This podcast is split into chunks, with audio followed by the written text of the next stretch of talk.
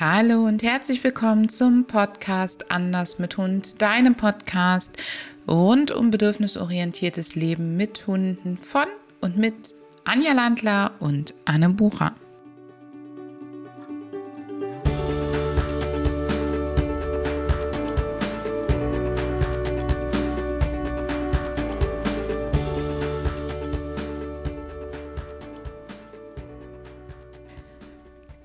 Sage Hallo und herzlich willkommen zu einer weiteren Episode deines Podcasts Anders mit Hund. Und wir nähern uns dem Jahresende. Du hörst diesen Podcast vermutlich kurz vor Weihnachten 2021 und es ist die Zeit der Adventskalender. So auch bei uns und ich verlinke dir hier in den Shownotes den Anders mit Hund Adventskalender, wo du ganz fernab von Social Media und Co. die Möglichkeit hast, jeden Tag einen Beitrag zum Thema Hund zu lesen, zu hören oder zu sehen und freue mich sehr, wenn du da vorbeiguckst. Lass mich in dem Zuge direkt auch noch den Anders mit Hund Zirkel erwähnen. Wir sind in der Vergangenheit ganz häufig angesprochen worden ob wir nicht was machen könnten, wo Menschen, die so mit ihren Hunden leben und arbeiten, wie wir das eben tun, beziehungsweise wie es unseren Werten entspricht, sich außerhalb von Social Media vernetzen, austauschen und auch fortbilden können. Und deswegen haben wir den Anders mit Hund Zirkel entworfen. Wir, das sind mein Team und ich und der Anders mit Hundzirkel, den bekommst du im Rahmen des Adventskalenders im Super-Abo jeden Tag einen Rabattpunkt weniger bis zum 24.12. Aber es lohnt sich da definitiv vorbeizugucken, denn wir starten schon am 1.1. mit dem Zirkel und das hier ist sozusagen der Vorverkauf, der Starterpreis, der Einführungspreis und dich erwarten dann zwölf Monate lang jeden Monat gepackt voll mit Wissen oder Trainingsanleitungen oder einer Kombi aus beiden, eine exklusive Austauschgruppe, die nichts mit Social Media zu tun hat, ähm, ganz tolle Inspirationen, Motivationen durch mein Team und mich und auch die Möglichkeit, uns in regelmäßigen Formaten deine Fragen zukommen zu lassen, die wir dir dann natürlich auch beantworten eine 1 zu 1 Betreuung oder so, sagen wir mal, gezielte Trainingsanleitungen anhand von deinen Videos, die kann ich dir da nicht bieten. Die gibt es weiterhin ausschließlich in zum Beispiel ein echtes Team. Aber der Zirkel, das ist schon sowas für Menschen, die wirklich systematisch mit ihren Hunden leben und arbeiten wollen und so permanent daran auch weiter wachsen wollen. Also, wenn du Lust hast, dabei zu sein, dann komm schnell in den Anders mit Hundzirkel, gönn dir den Advents-Rabatt-Countdown und ähm, ja, ich freue mich, wenn wir uns da treffen, kennenlernen oder wiedersehen, je nachdem, ob wir uns schon kennen. Lass uns nun zum heutigen Thema kommen, einem Thema, das viele von euch sich immer wieder bei mir gewünscht haben, nämlich dem Thema große Klappe und nichts darunter, für nämlich den Hunden, die manchmal auf Distanz oder äh, in bestimmten Situationen erstmal kräftig vielleicht nach vorne gehen, nach Bällen, in die Leine springen, andere Hunde anranzen, erstmal in sie rein donnern, um dann, wenn der andere Hund antwortet, ähm, im wahrsten Sinne des Wortes den Schwanz einzuziehen, äh, eher zu meiden, ganz klein mit Hut zu werden, sich abzuducken und solche Sachen. Und häufig ist uns gar nicht bewusst, was sich hinter diesen Verhaltensweisen alles verbergen kann oder insgesamt verbirgt und wie dramatisch das für die Hunde ist. Dieser Satz, ah, das ist große Klappe und nichts dahinter, ah, der macht immer einen auf dicken Macker und dann ist er aber doch ganz äh, klein oder ist er doch ein Schisser, der, den höre ich relativ häufig und der wird so, ja, so lapidar verwendet, so als wäre das naja, als wäre das für den Hund überhaupt nichts, sondern als wäre das eine Masche, die nichts mit dem Hund macht. Und das ist es eben genau nicht. Denn diese Masche oder diese Strategie oder wie auch immer wir es nennen wollen, die ist für den Hund extrem bitterer Ernst und die hat riesigen Einfluss auf seine Lebensqualität. Und ähm, als erstes lass uns mal genau hingucken, was das denn bedeuten kann, wenn Verhaltensweisen sich so schnell abwechseln. Naja, also Punkt 1, und das ist für die Hunde hochdramatisch, ist, dass der Hund schlichtweg in einem Konflikt ist. Das heißt, er hat keine passende Verhaltensstrategie mit der Herausforderung durch den anderen Hund umzugehen. Und ja, ähm, der sieht den anderen Hund hier als Bedrohung oder als Herausforderung oder was auch immer. Das heißt, er sieht ihn auf jeden Fall nicht als angenehme Begegnung. Und ähm, es gibt total spannende Untersuchungen. Es gibt zum Beispiel eine an Diensthunden, wo Diensthunde eben außen ähm, ein bisschen, sagen wir mal, in die Ecke gedrängt worden. Keine sehr schöne Studie, aber da wurden halt Diensthunde konfrontiert und ähm, es wurde gemessen. Und zwar der Cortisolspiegel, also das Stresshormon. Und die Hunde, die ganz klar nach vorne gegangen sind, Aggressionsverhalten gezeigt haben und damit ans Ziel gezeigt äh, gekommen sind, dass, dass die Bedrängung eben aufhörte ähm, die haben zwar Aggressionsverhalten gezeigt, aber relativ wenig Cortisol ausgeschüttet. Da war also relativ wenig Stress im Spiel. Dasselbe mit ein bisschen mehr Cortisol galt für die Hunde, die in Angst gekippt sind und davor geflüchtet sind.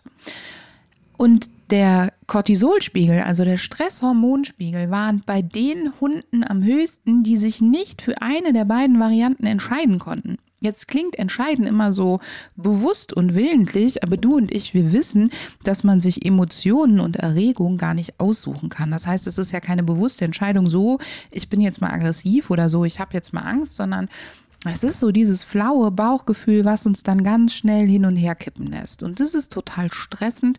Und bei diesen Hunden war eben der Cortisolspiegel am aller, allerhöchsten. Das heißt, für die war die Situation am schlimmsten. Das heißt, für die Hunde, die eben nicht eine ganz klare Strategie haben, ob sie nach vorne gehen, ob sie ausweichen oder wie auch immer, sondern die so im Konflikt zwischen den verschiedenen Strategien und Varianten gefangen sind, die sind eigentlich die ärmsten Säue von allen. So, ähm, was kann noch dahinter stecken? Es kann noch dahinter stecken, dass dein Hund gelernt hat, Abwehr ist die beste Strategie. Warum auch immer. Das kann ganz viele Ursachen haben. Es kann zum Beispiel sein, dass er gelernt hat, dass ähm, seine Körpersprache nicht gelesen wird und dass er deswegen überhaupt nicht sich damit hilft, wenn er vorher deeskalierend ist und dass er so richtig früh nach vorne springt, um aus der Situation rauszukommen. Es kann auch sein, dass er in bestimmten Situationen, jetzt sagen wir mal so Welpenstunde, klassische Welpenspielstunde, dass er sich da sehr zurückhaltend verhalten hat und die anderen haben aber auf sein, hey, hey, ich möchte eigentlich nicht so viel mit euch machen, gar nicht reagiert, sondern haben ihn überrannt. Und dann hat er sehr früh gelernt, am besten machst du richtig Krawall, damit die anderen ausweichen. Das wird ihm wahrscheinlich auch in den meisten Fällen helfen, weil eben die anderen Hunde nicht näher kommen, weil du ihn ranrufst, weil du mit ihm aus der Situation rausgehst. Und jetzt gibt es die Momente, da hilft ihm das nicht. Der andere ignoriert es oder ähm, es wird von den Menschen ignoriert und er kommt trotzdem in die Situation oder wie auch immer. Und Krawums, da hat er Angst. Ja, weil seine bisherige Strategie eben nicht aufgegangen ist und jetzt kippt das Ganze in Angst und dann auch wieder gepaart mit Stress, weil er Kontrollverlust hat. Seine Strategie funktioniert nicht. Er kippt in Angst. Weitere Möglichkeit. Du hast den Kandidaten, der will zu allen hin und ist total frustriert, wenn er das nicht kann. Und jetzt kommt das Dumme, dieser Frust ist wieder, ich habe eine Strategie, ich will mit, äh, ich, ich weiß, wie ich meine Ziele erreichen kann. Das funktioniert jetzt nicht und jetzt kommt als nächstes Konflikt, Angst und Stress. Hm. Und schon wieder haben wir den große Klappe, nichts dahinter. Auch nicht gerade schön. Last but not least, insbesondere bei ähm, kleinen Hunden, die auf sehr große treffen, kommt da wirklich eine Überlebensangst dazu. Das heißt, häufig ist dieses große Klappe nix dahinter auch eine echt dramatische defensive Aggression. Mit defensiver Aggression ist gemeint, es geht darum, das eigene Leben gegenüber einem Beutegreifer einem anderen Raubtier oder auch einem massiven Konkurrenten, der dich körperlich bedroht, zu verteidigen. Und dann kommen diese Alles- oder Nichts-Reaktionen, wo der Hund sagt, ich gebe alles, ich gebe Vollgas, volle Kanne voraus, weil hier steht als einzige Option Leben oder Überleben auf dem Teller. Alles dazwischen gibt es nicht. Jetzt kommt der andere näher Und er merkt, ach so, hm, es ist doch nicht, also glaube ich nicht, dass ich das schaffe und fängt an sozusagen zu schalten und ähm, die Situation anders zu bewerten und merkt jetzt, ach so, ist vielleicht auch ein Artgenosse und der macht mir immer noch Angst und der ist immer noch hochbedrohlich, aber ich gebe mal lieber klein bei. Was ist in allen Situationen das Gleiche? Es fühlt sich für den betroffenen Hund dramatisch an. Es ist also auch für den äh, betroffenen Hund dramatisch und es ist auf keinen Fall etwas Lapidares, was du ignorieren oder übergehen solltest. Warum nicht? Warum solltest du es nicht ignorieren? Naja, sagen wir mal so, wenn die große Klappe sich manchmal ein bisschen lohnt, manchmal nicht lohnt, manchmal komplett lohnt, dann ist die Wahrscheinlichkeit, dass die Aggressionsschleife, ähm, weil nichts anderes ist die große Klappe, egal ob Frustration dahinter ist oder auch Angst die eigentliche Ursache ist, aber die Aggressionsschleife ist aktiviert und es kann sein, dass wenn du jetzt ähm, das so abläufen lässt, dass dein Hund einfach nur lernt, immer früher und immer heftiger mit Aggressionsverhalten Verhalten zu reagieren, um das eigene Selbst zu schützen. Und wann immer wir Aggressionsverhalten starten lassen und das Gegenüber zuckt auch nur ganz kurz zurück, und das ist ja auch, wenn dich jemand anschreit, selbst wenn du gar keine Angst vor dem hast, du schließt kurz die Augen und zuckst zurück, das ist eine ganz normale Schreckreaktion. Wann immer die kommt, tritt Verstärkung bei deinem Hund ein und sein Gehirn sagt, ah, beim nächsten Mal muss ich einfach nur noch heftiger, noch früher, noch deutlicher sein, um alles, was danach kommt, zu vermeiden. Auch das macht er wieder nicht bewusst, also der setzt sich nicht zu Hause hin und überlegt sich das, sondern das entsteht einfach als Eindruck. Das heißt, er macht hier so, das Gehirn macht einen, ich nenne das immer kausalen Irrtum, wenn ich nur das und das tue, dann wird es besser. So, das heißt, ignorieren solltest du das auf keinen Fall, sondern du solltest es mit deinem Hund systematisch trainieren. Was solltest du auch auf keinen Fall tun? Du solltest auf keinen Fall deinen Hund für dieses Verhalten bestrafen. Ja, es geht ihm gerade eh schon schlecht, es geht ihm gerade eh nicht gut und jetzt kommst du, in der Regel stehen wir auch noch hinter dem Hund, ähm, weil der an der Leine vorgesprungen ist und jetzt kommst du, bremst ihn an der Leine aus und von hinten kommt quasi auch noch Druck und Ärger von dir. Das treibt den Hund ja eigentlich nur weiter von dir weg, aber nicht aus der Situation raus und es macht sein Unwohlsein, was ja der Ursprung des ganzen äh, Problems ist, macht es noch größer. Das heißt, wann immer du jetzt hinten dran die Leine zackig stramm nimmst, deinen Hund anmaulst, ihn mit der Wasserflasche oder sonstigen ähm, schwachsinnigen Aktionen korrigierst, wie es so schön heißt, und wann immer dein Training darauf setzt, dass das Ganze erst losgeht und du dann sagst, stopp, nein, das will ich nicht, machst du es eigentlich schlimmer. Was kannst du stattdessen tun? Lass uns da unbedingt jetzt zusammen hingucken. Also, das Aller, Allerwichtigste ist, dass du erst einmal diese Situation temporär meidest. Und zwar aus folgenden Gründen. Es gibt Studien, die haben bewiesen, dass wenn Aggressionsverhalten auftritt und ausgeübt wird, auch wenn es nicht komplett zum Erfolg kommt, es mit jeder Ausübung wahrscheinlicher wird, dass es wieder auftritt. Das heißt, wann immer du auf ein Training setzt, wo Aggressionsverhalten erst auftritt, um dann korrigiert zu werden, oder du an einen Trainer gerätst, der sich das Ganze mal vormachen lässt, oder du schlicht und ergreifend unbedacht, wenig vorausschauend durch die Gegend rennst und es relativ häufig aufkommt, wirst du kennst du bestimmt auch, dass du das Gefühl hast, oh, die Begegnung ist richtig blöd gelaufen und dann funktioniert die nächste auch nicht. Ist ganz normal, weil das Aktivieren von Aggressionsverhalten im Gehirn dafür sorgt, dass es danach auch sozusagen aktiver ist und schneller wieder aktiviert werden kann. Das heißt, das Management dient hier dazu, zum einen, dass es insgesamt nicht mehr so viel aktiviert wird, zum anderen aber natürlich auch, dass dein Hund gar nicht so viel Stress empfindet, durch, das, ähm, durch den Stress die Lernbeeinträchtigung nicht so groß ist, er nicht so impulsiv, emotional reagiert und ihr auch erstmal in Ruhe Zeit habt für euch beide, denn dich wird es ja wahrscheinlich, wenn du hier zuhörst, bist du ein empathischer Mensch, gehe ich mal davon aus, dich wird das Ganze ja auch nicht kalt lassen, sondern irgendwie belasten. Der zweite Schritt ist, dass du die Körpersprache deines Hundes richtig gut lesen lernst und zwar gar nicht mal primär in diesen Situationen, die eben so herausfordernd sind, das wäre ja kontraproduktiv, sondern dass du schon viel, viel früher erkennst, wann beginnt sich das eigentlich hochzuschaukeln. Also reagiert der wirklich von 0 auf 180 oder gibt es so bestimmte Sachen, die ich vielleicht sogar schon unterbewusst weiß, dass ich denke, uh, heute wird nicht so ein guter Tag beim Gassi was habe ich dann eigentlich wahrgenommen? Was konkret sehe ich an meinem Hund? Wie äußert mein Hund den kleinen Unmut, die kleinen Konflikte, die kleinen Sorgen und Nöte? Und dann kannst du eben viel, viel früher agieren und vor allen Dingen kannst du viel, viel besser erkennen, was schafft ihr heute noch oder wo ist es wirklich Zeit für den Rückzug, wo ist es jetzt Zeit zum Kippen. Als nächstes steht auf deinem Zettel definitiv der Aufbau von einer ganzen Menge von Werkzeugen, nämlich zum einen aus dem Bereich Social Support und Entspannungstraining, also soziale Unterstützung und Entspannungstraining, damit dein Hund einfach ganz klar weiß, wann von dir richtig Gutes kommt und richtig tolle Unterstützung kommt und du in den schwierigen Momenten ihm als Partner, Partnerin zur Seite stehen kannst und dabei auch seine Erregung noch mal ein Stück weit absenken kannst und die Emotionen schöner färben kannst.